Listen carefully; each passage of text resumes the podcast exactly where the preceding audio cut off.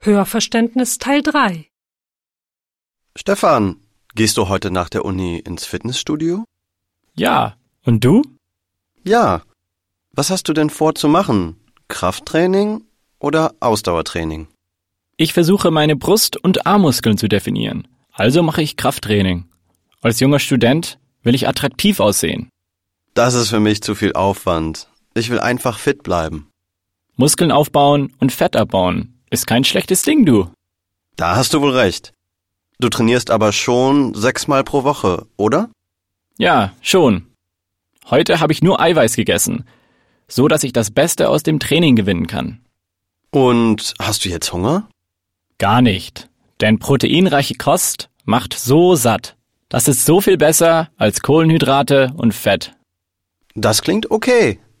Du wirst muskulös und fit, ohne deine Muskeln mit Pulvern und Tabletten aufzubauen.